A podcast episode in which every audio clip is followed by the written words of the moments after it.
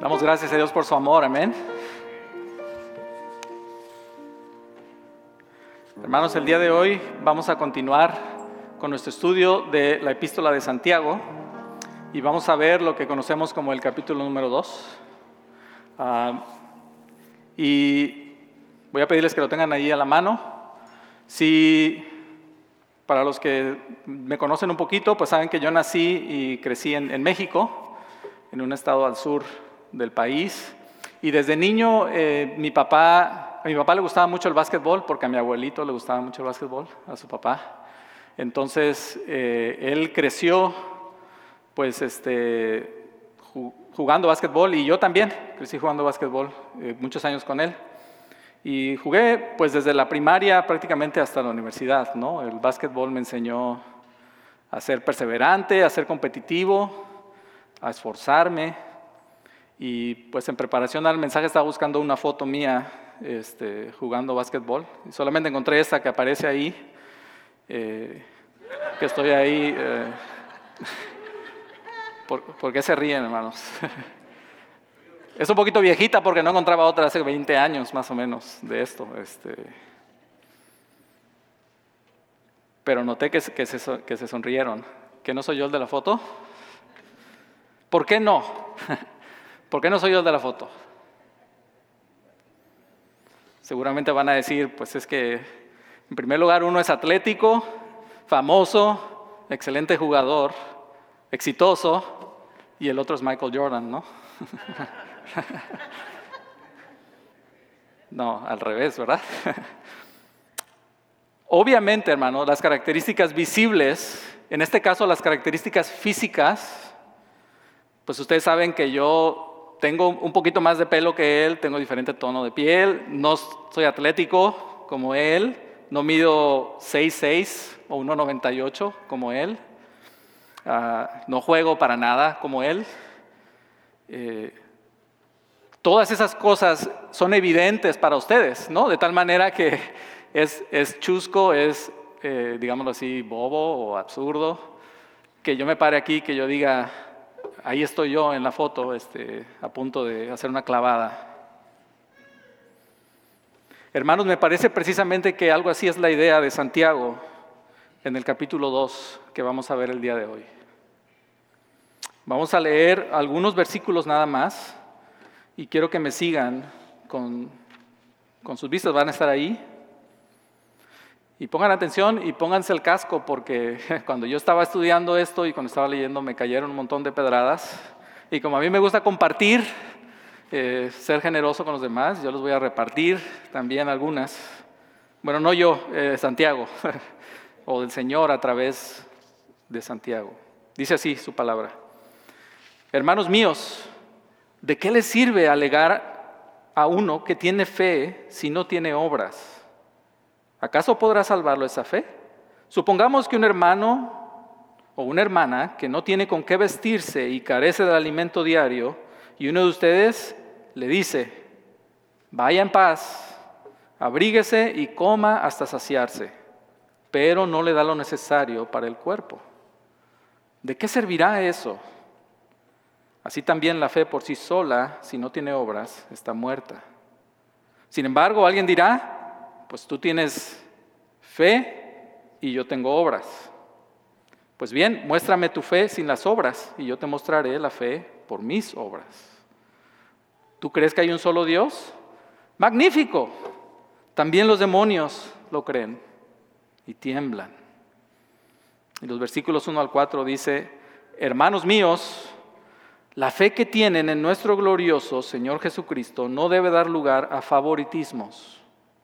Supongamos que en el lugar donde se reúnen entra un hombre con un anillo de oro y ropa elegante y entra también un pobre desarrapado.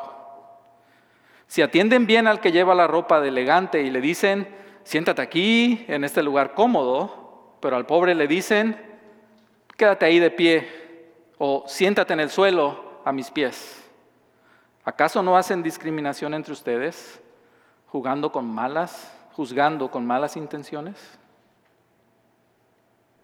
Vamos a orar.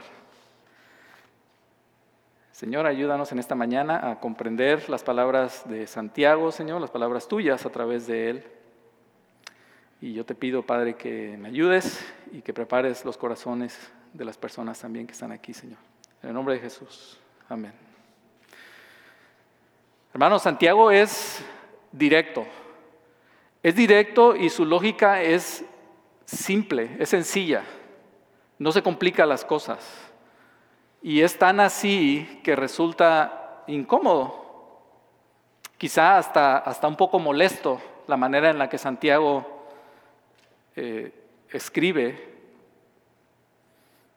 Es decir, no nos deja mucho espacio para escaparnos, no nos deja mucho espacio para poner peros, eh, quita de nuestra mano esa carta de la, de la excusa, de tal manera que no la podemos jugar, no podemos decir, pero Santiago es bastante, bastante sencillo en lo que está diciendo.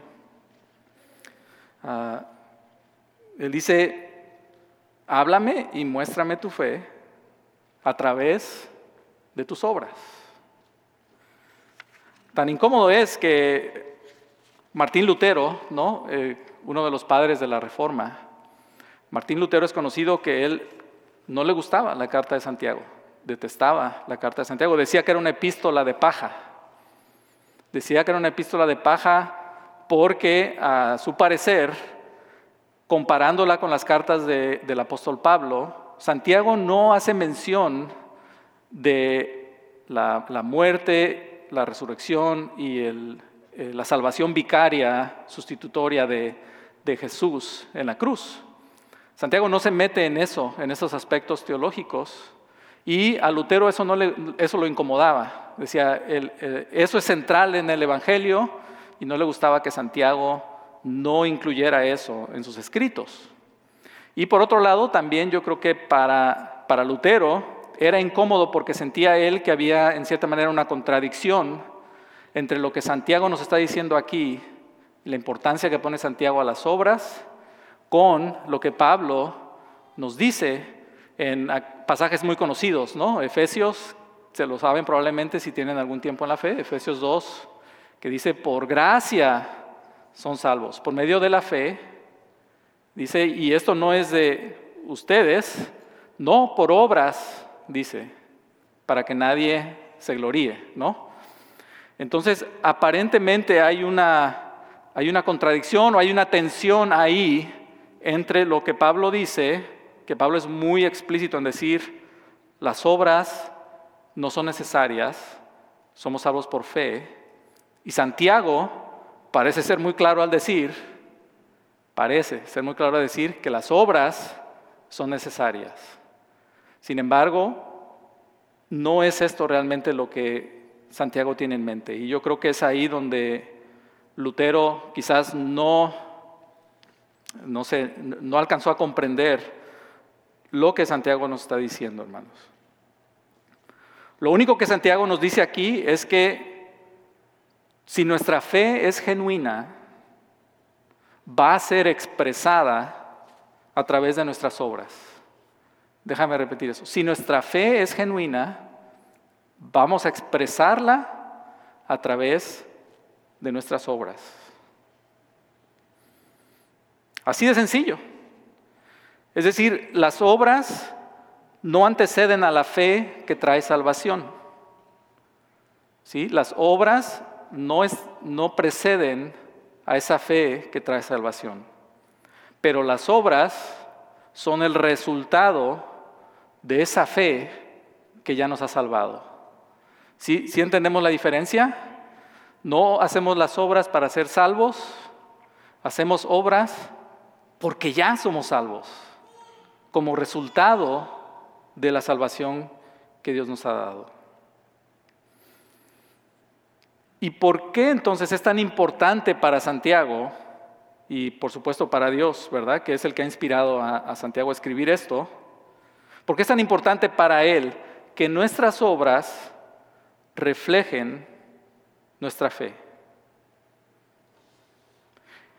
Ah, yo cuando me puse a hacer una lista de algunas de las cosas que yo consideraba como posibles razones, eh, me paré en, la número seis, pero yo creo que hay un montón de razones que podemos pensar y de hecho una de, las tareas que les dejaría a los grupos es que piensen en algunas otras razones que quizás no, se, no comente yo el día de hoy aquí, pero platíquenla, platíquenlo ustedes. La pregunta sería esta, ¿no? ¿Por qué es tan importante para Santiago que nosotros demostremos lo que profesamos, la fe que, decimos tener? ¿Por qué es tan importante que eh, expresemos eso a través de nuestras obras?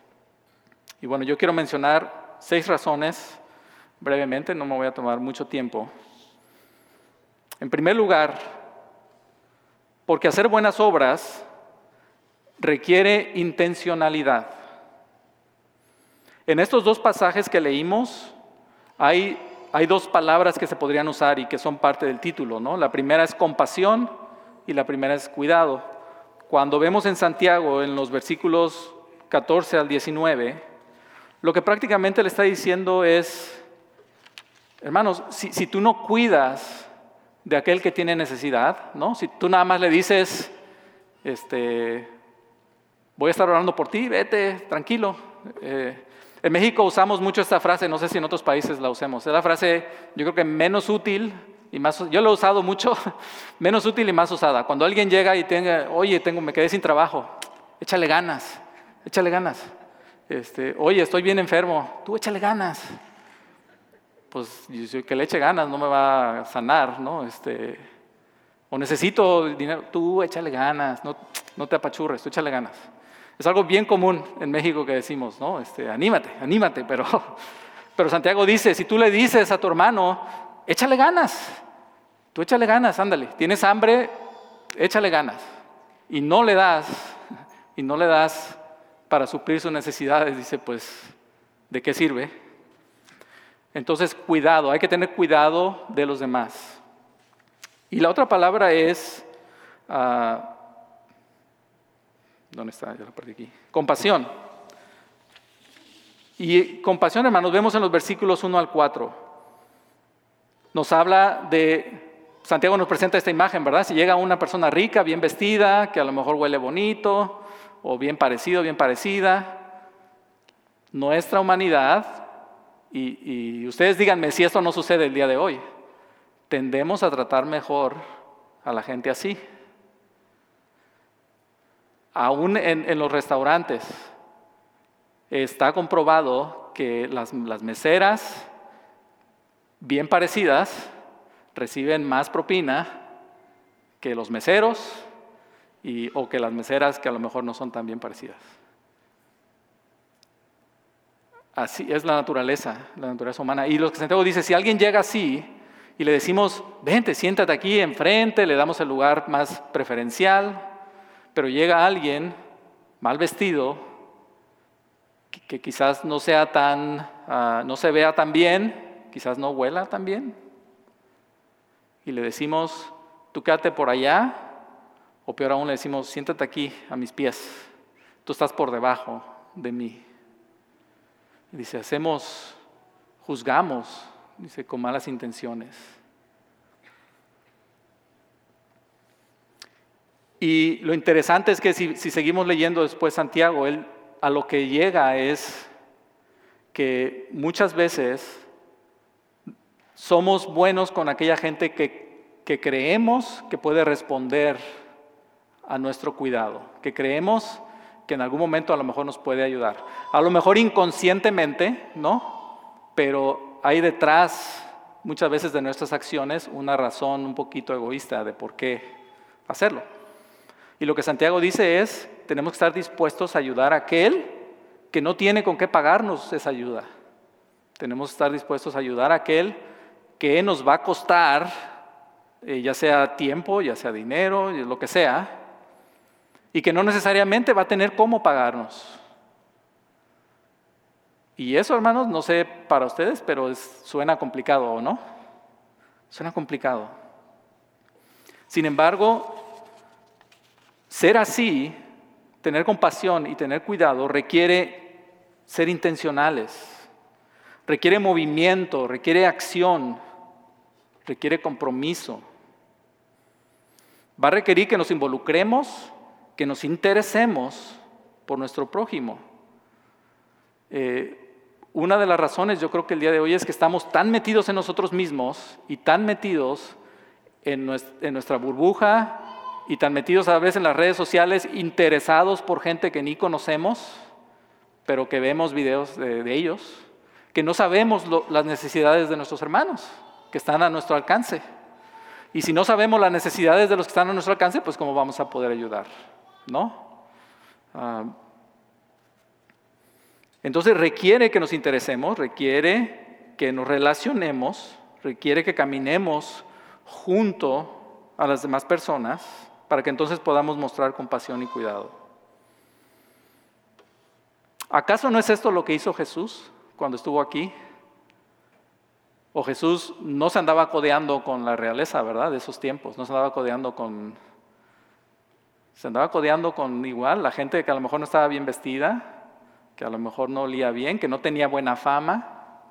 Con esos era con los que el Señor pasaba tiempo.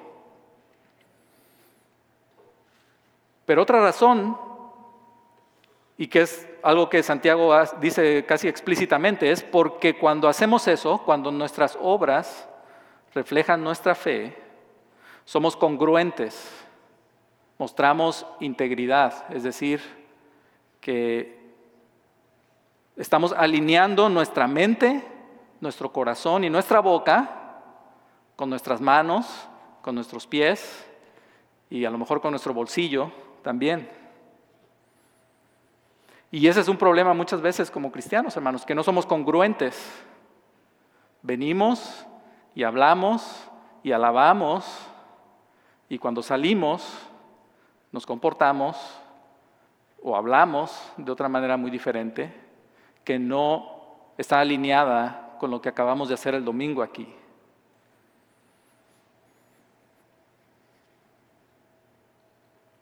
Otra razón, hermanos, es porque Dios nos ha salvado no solamente para llevarnos al cielo. Déjame decirte esto otra vez. Dios te ha salvado no nada más para llevarte al cielo o para que te escapes del infierno. Te ha salvado para que seas luz y sal en el cielo, para que seas luz y sal aquí, en este mundo en este país, en este estado, en esta ciudad, en esta comunidad, en tu trabajo y aún en tu casa. Y ese es el problema muchas veces que como cristianos alcanzamos salvación y decimos, uff, ya la libré, me salvé del infierno. Hermanos, por supuesto que estar con el Señor algún día va a ser el mayor premio que podemos tener, ¿no? Pero es claro el Señor Jesús y Dios en su plan de que la razón por la cual Él está salvando gente en este mundo es para ser de bendición aquí hoy, mientras estamos en este mundo, y para que alcancemos más gente que necesita de Él en este mundo. Entonces no podemos vivir la vida cristiana nada más con la, mirada puesta en el cielo, olvidándonos de poner la mirada alrededor de nosotros para ver a nuestros hermanos. Otra razón más, las obras, hermanos, reflejan el carácter y el corazón de Dios. Cuando nosotros hacemos eso, cuando nosotros expresamos con nuestras obras la fe que profesamos, estamos reflejando el carácter y el corazón de Dios. Estamos siendo imagen de Dios, que es lo que Dios quiere que seamos en este mundo, imagen de Él, que reflejemos a Él. Y esto, hermanos, lo podemos ver a través de la historia bíblica. Ah, estaba pensando si apuntaba varios versículos, pero hay tantos versículos. Pero lean el Antiguo Testamento, lean los profetas y se van a dar cuenta que una de las cosas más importantes para el Señor es el cuidado del huérfano, de la viuda, del extranjero, del necesitado. Y vez tras vez, el problema que Dios tiene con su pueblo es que dice, ustedes vienen y me presentan sus ofrendas y me cantan y hacen incienso y incluso a veces dice, Y a mí eso me da asco. Dice, me da asco porque al, mismo tiempo que están haciendo eso, están oprimiendo al pobre, están sacando provecho del que está debajo, no se están comportando de la manera. Y lo que dice el Señor, mientras ustedes hagan eso, todo lo que ustedes canten, todo lo que ustedes ofrezcan, huele feo, dice Él. Lo que, lo que el Señor quiere, dice, es que ames justicia, que hagas misericordia y que camines con el Señor. Y eso se va a reflejar en nuestra relación con los demás. Las obras entonces reflejan el carácter y el corazón de Dios. También, hermanos, es importante, nuestras, son importantes nuestras obras porque esa es la manera en la que a Dios le ha placido trabajar en este mundo. Si ustedes se dan cuenta, el Señor, por supuesto, el Señor podría hacer las cosas solo. ¿Amén? El Señor puede hacer todo solo, ¿verdad? Pero en su sabiduría, en su amor, por las razones que Él tenga, ha decidido trabajar junto con su creación. Ha decidido crear específicamente a alguien como tú y como yo para que seamos el vehículo a través del cual muchas veces va a traer bendición. Un ejemplo muy rápido, la alimentación de los cinco mil. ¿Qué sucede en, esta dinámica de la, de la, alimentación de los cinco mil? ¿Quién hace la multiplicación de los panes? ¿Los discípulos? ¿Quién? ¿Quién multiplica los panes? Jesús, ¿verdad? Pero ¿de dónde saca los panes y los peces? ¿De la manga? ¿De dónde salen los panes y los peces? De un joven, ¿verdad? Un niño que dice, pues lo único que tengo es esto.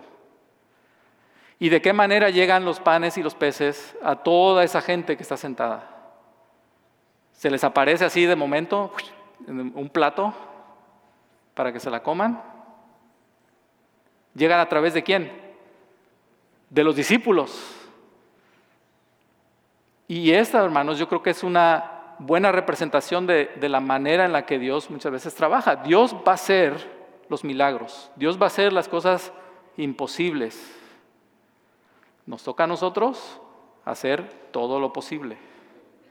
Los, los discípulos seguramente acabaron agotados. Yo me imagino que acabaron cansados. Cinco mil o más personas y tener que ir cargando las, las cestas con la comida, repartir y después pasar otra vez y recoger. Y es interesante que otra vez Dios pudo haberlo hecho como lo hizo con los, con los judíos en el desierto, cuando ellos les daba el maná. Pudo haberlo hecho así, pero quiso que fueran los discípulos los que lo hicieran. Entonces, hermanos, cuando el Señor derrama bendición sobre ti, cuando el Señor Ah, incrementa, digámoslo así, y muchas veces nos quedamos pensando nada más en, cosas financieras, ¿no? Pero supongamos que incrementa tus dones o incrementa la, ah, influencia quizá que tú tienes, incrementa, no sé, o sí, tus bienes. El Señor está haciendo el milagro, pero te toca a ti entonces ir y repartir. Te toca a ti hacer el trabajo como los discípulos. Entonces, hermanos, a Dios le ha placido trabajar en este mundo a través de ti y a través de mí. Y quiero hacer mención aquí, hermanos, que me da mucho gusto y ha sido de gran bendición ver la manera en la que ustedes han respondido a situaciones específicas últimamente de necesidad. Yo sé que se juntó mucha ropa para gente que había llegado de de Sudamérica y, por lo que yo vi se respondió hasta con de más, ¿no? Sobró, sobró como sobraron los panes y los peces. Pero a poco el Señor hizo que la ropa apareciera en la casa de cada una de estas familias. No, fueron ustedes, hermanos, los que vinieron, organizaron, pidieron y trajeron las cosas y las llevaron. Y ese es un ejemplo de lo que Dios quiere que hagamos a fin de cuentas. Ese es un ejemplo de cómo expresamos nuestra fe a través de las obras. Ha habido necesidad de llevar alimento, tal vez a alguna familia, y yo sé que ustedes han respondido también. Y eso es de bendición, hermanos. Eso es de bendición primeramente para la gente que lo recibe, pero también es de bendición para uno hacerlo. Ah, y esa es la manera en la que Dios trabaja, esa es la manera en la que Dios quiere que la iglesia de New Hope, que los que estamos aquí, seamos una extensión de sus, de sus manos. Así que de verdad, hermanos, de corazón los felicito por, por todas estas muestras que han hecho y los animo a que sigamos, sigamos atentos a estas necesidades y que, la, y que la iglesia de New Hope, la comunidad latina de New Hope, se haga famosa porque expresa de manera congruente la fe que profesa, para que la gente entonces diga, bueno, lo que ellos hablan y lo que ellos hacen, sí cuadra, ¿no? Sí, sí, sí va bien. Yo quiero ser parte de eso, yo quiero saber qué es lo que ha pasado en la vida de estas personas que se comportan de esta manera. Y eso nos va a abrir una puerta bien grande para presentar el Evangelio a esa gente. Y la última razón que yo tengo aquí es que al vivir de manera íntegra y congruente, demostrando compasión, extendiendo ayuda al que está necesitado, damos gloria a Dios. Es una manera de dar gloria a Dios. A veces cuando, cuando pensamos en cómo alabamos al Señor, ¿qué es la primera cosa que viene a tu mente? Quizá la música, ¿no? Alabar a Dios, bueno, el tiempo de los cantos.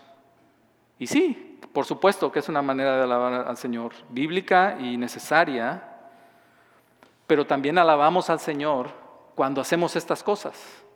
Le damos gloria a Dios cuando somos así, cuando nuestra fe y nuestras obras están alineadas, son congruentes.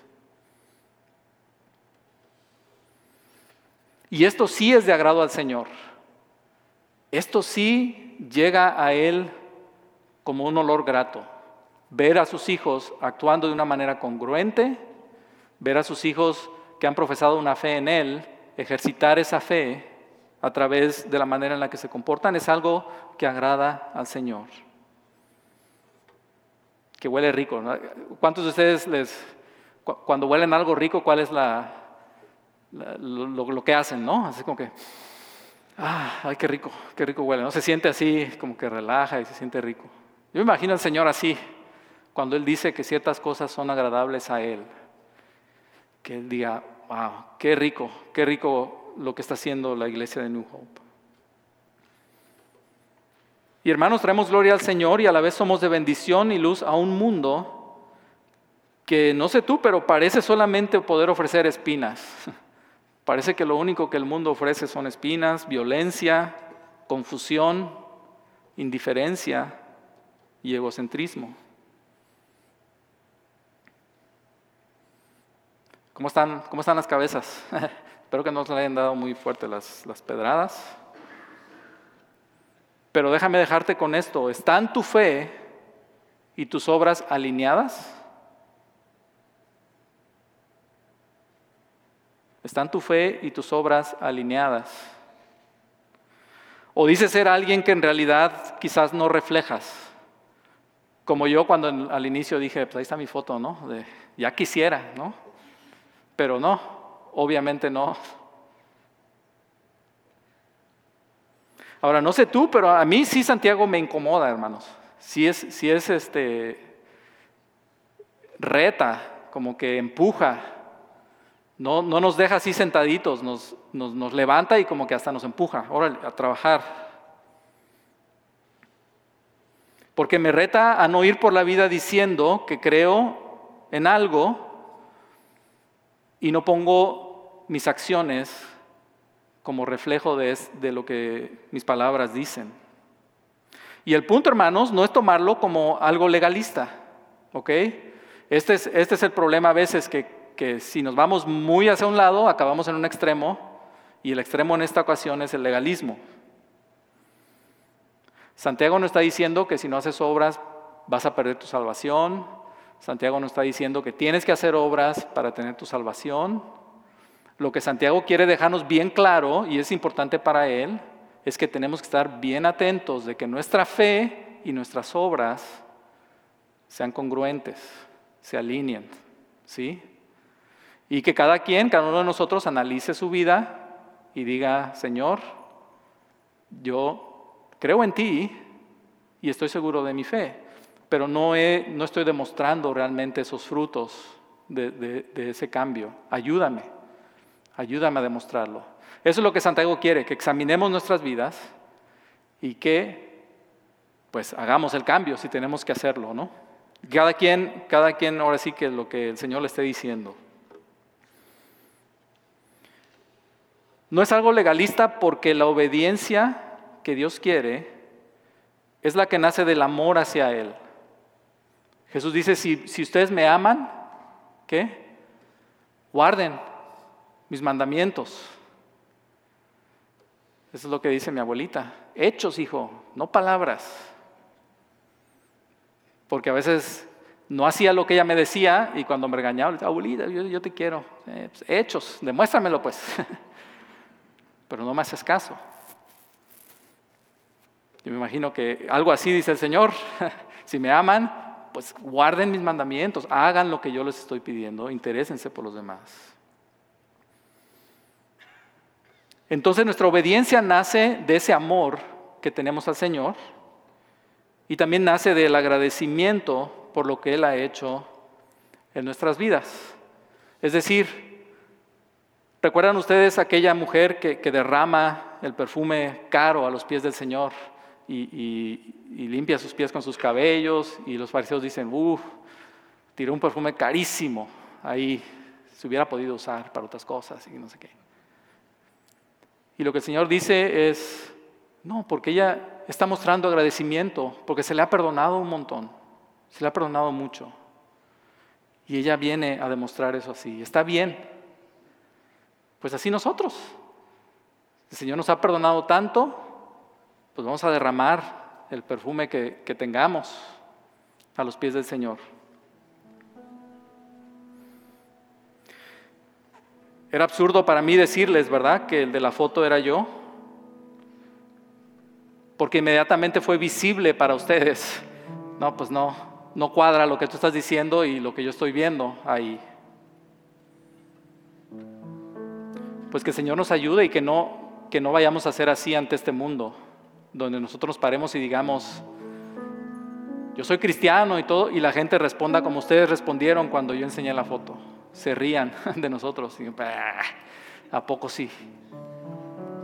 Pero si tú hablas así, te comportas así,